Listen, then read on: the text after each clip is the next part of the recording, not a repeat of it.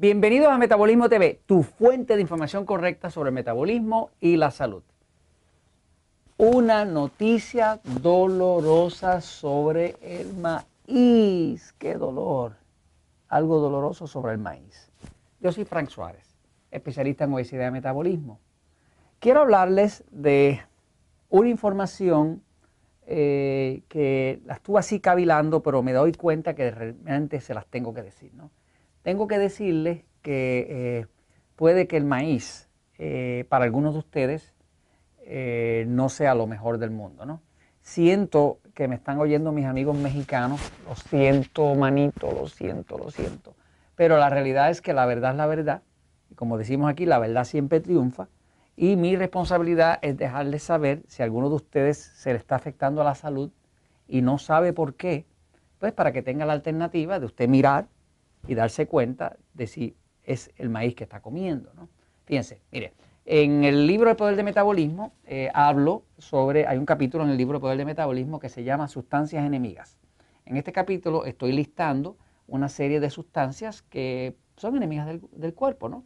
Ahí está eh, cosas como endulzadores como el aspartame, que definitivamente pues, hace daño, eh, lo que hace es que ayuda a la gente a engordar en vez de adelgazar, afecta al estado emocional, da hambre, qué sé yo. ¿no? Este, y ahí están otras sustancias que son lo que nosotros llamamos intolerancias. Una intolerancia no es una alergia, una intolerancia es algo que el cuerpo no quiere y como no lo quiere, cuando usted se lo da, el cuerpo reacciona con un disparo fuertísimo de hormonas de estrés como cortisol y la hace engordar. Eh, por ejemplo, yo personalmente eh, soy intolerante al gluten. Yo. O sea, el gluten es eh, una proteína que contiene el trigo y que contiene otros granos, pero una de las fuentes más ricas que hay de gluten es el, trigo, ¿no? Y el gluten se ha visto que a algunas personas nos hace daño, ¿no? A mí personalmente, para yo poder adelgazar, y recobrar la salud y, tener energía, tuve que dejar el gluten totalmente. Yo no como nada de gluten, yo no como pan, yo no como harina, yo no como nada empanado. Eh, mi esposa, por ejemplo, eh, puede comer este gluten pan no tiene problema, pero yo no. Yo empiezo a comer un poquitito de pan, inmediatamente me hincho, eh, retengo líquido, me siento cansado, me da dolor de cabeza. O sea, ya yo lo he comprado dos mil veces que definitivamente yo, este cuerpo que tengo, el de Frank Suárez, no tolera el gluten. ¿no? Entonces, una de las claves para uno tener éxito en la vida es uno trabajar con la verdad. Pero la verdad es individual, la verdad es la verdad de cada uno. Como todos no somos iguales, todo lo que es dañino no es dañino a todos. Claro, hay algunas excepciones, porque por ejemplo, algo como el aspartame, que es un endulzador artificial con, pruebas de que es dañino, pues es dañino. Este, algo como decir este, eh, eh, pesticidas, pues son dañinos. Eh, no importa si es natural o no, es un pesticida, es dañino. Eh, o sea que, hay ciertas sustancias que son dañinas a todos y hay algunas que son dañinas a algunos de nosotros, ¿no? Pero la clave para uno tener éxito en la vida es uno saber la verdad para poder tener eh, los elementos de juicio, para poder evaluar una situación, para tomar una decisión que conduzca a salud, a sobrevivencia, ¿no? Ok, voy a la pizarra un momentito para hablarles de este tema doloroso sobre el maíz, ¿verdad? Este, yo sé que esto puede eh, calar muy duro en mis amigos mexicanos, quizás también en otros eh, países, ¿no? Este, en, eh, Costa Rica, en, Venezuela con la, con, la arepita y todo ese tipo de cosas, pero la realidad es que uno no puede defenderse de algo que le amenaza y uno desconoce. Así que la clave es que usted pueda mirarlo, yo se lo enseño, usted va a observar si eso es verdad para usted o no es verdad para usted, pero por lo menos le doy la oportunidad de que usted lo observe. Fíjense, mire,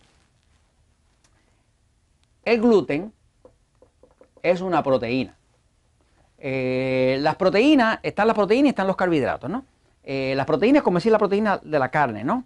Los carbohidratos, como decir la glucosa de la sangre, que es un tipo de azúcar, que es, una, que es un, carbohidrato, ¿no? Este, el gluten es una proteína que está demostrado que, a muchos de nosotros les causa inflamación. La inflamación que causa el gluten, principalmente donde la causa es en el intestino. O sea, que el intestino es así, y el intestino tiene como unos pelitos aquí, que se llaman los villi, ¿no? Y, en esos pelitos es que ocurre la absorción de los alimentos, ¿no? O sea, toda la absorción de los alimentos, lo que el cuerpo aprovecha de lo que usted come, entra a través de esos villi que es, está en la pared del intestino. Ahora, lo que se ha visto es que el gluten es una proteína que, de hecho, la palabra gluten, para que la puede buscar en el diccionario, eh, viene del inglés o del anglosajón glue, que quiere decir pega. De hecho, el gluten es, pegajoso.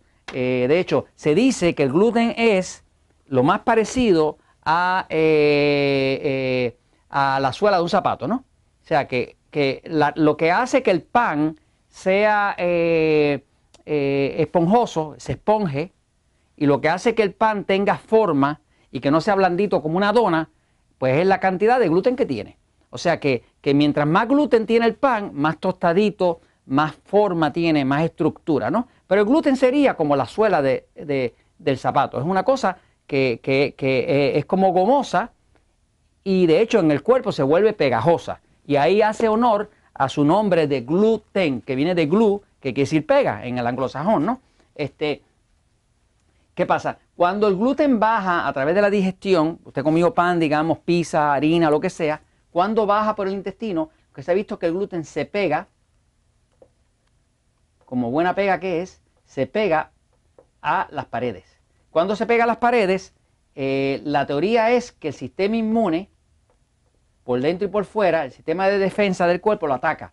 Cuando lo ataca, trata de destruir el gluten, pero también desgraciadamente destruye eh, las paredes que están al lado. Y esto empieza a causar eh, lo que llaman un intestino colador. O sea, que la persona empieza a tener rotitos en el intestino por donde escapan ciertas partículas de alimento, el sistema inmune las ataca y ahí salen las alergias. Así que una de las cosas que pasa cuando una persona es intolerante al gluten es que empieza a tener alergia a cuánta cosa hay, ¿no?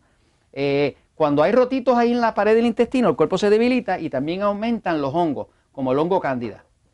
Los hongos son organismos que existen para descomponer las cosas que se están muriendo en la naturaleza, ¿no? Pues básicamente cuando hay tejido muerto va a haber mucho hongo candida. Si usted tiene un cuerpo bien lleno de hongo, que le pica la piel, sinusitis, migraña, qué sé yo, eso es que hay muchas células muertas. Obviamente eso viene porque hay cierto problema con el metabolismo, usted es excitado, su sistema nervioso es excitado, pero usted no lo sabe y come como pasivo, come grasa, come sal, eh, come dulce, eh, y automáticamente todo eso causa una destrucción, que entonces el hongo crece, eh, come gluten, el gluten viene, se pega aquí, le inflama las paredes y usted empieza a aparecer de achaques y alergias y situaciones, va de médico en médico, el médico le pone crema de cortisona, el otro le da aspirina, el otro le da qué sé yo, y todo el mundo le pone nombre al tema y nadie le encuentra la causa, ¿no?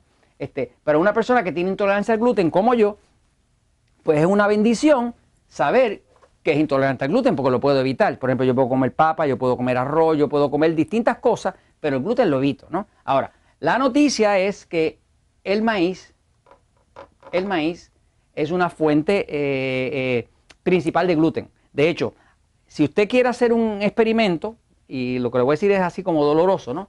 Eh, si usted está teniendo problemas con su cuerpo, no puede adelgazar, no puede controlar la diabetes, duerme mal, eh, está teniendo manifestaciones extrañas que no se puede explicar de otra forma, haga la prueba de quitarse del maíz por dos semanas.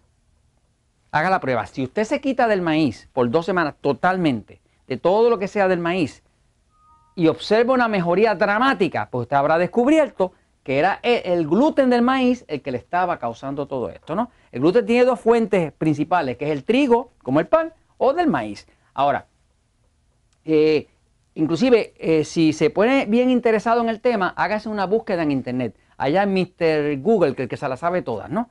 Y búsquese maíz, búsquese pesticida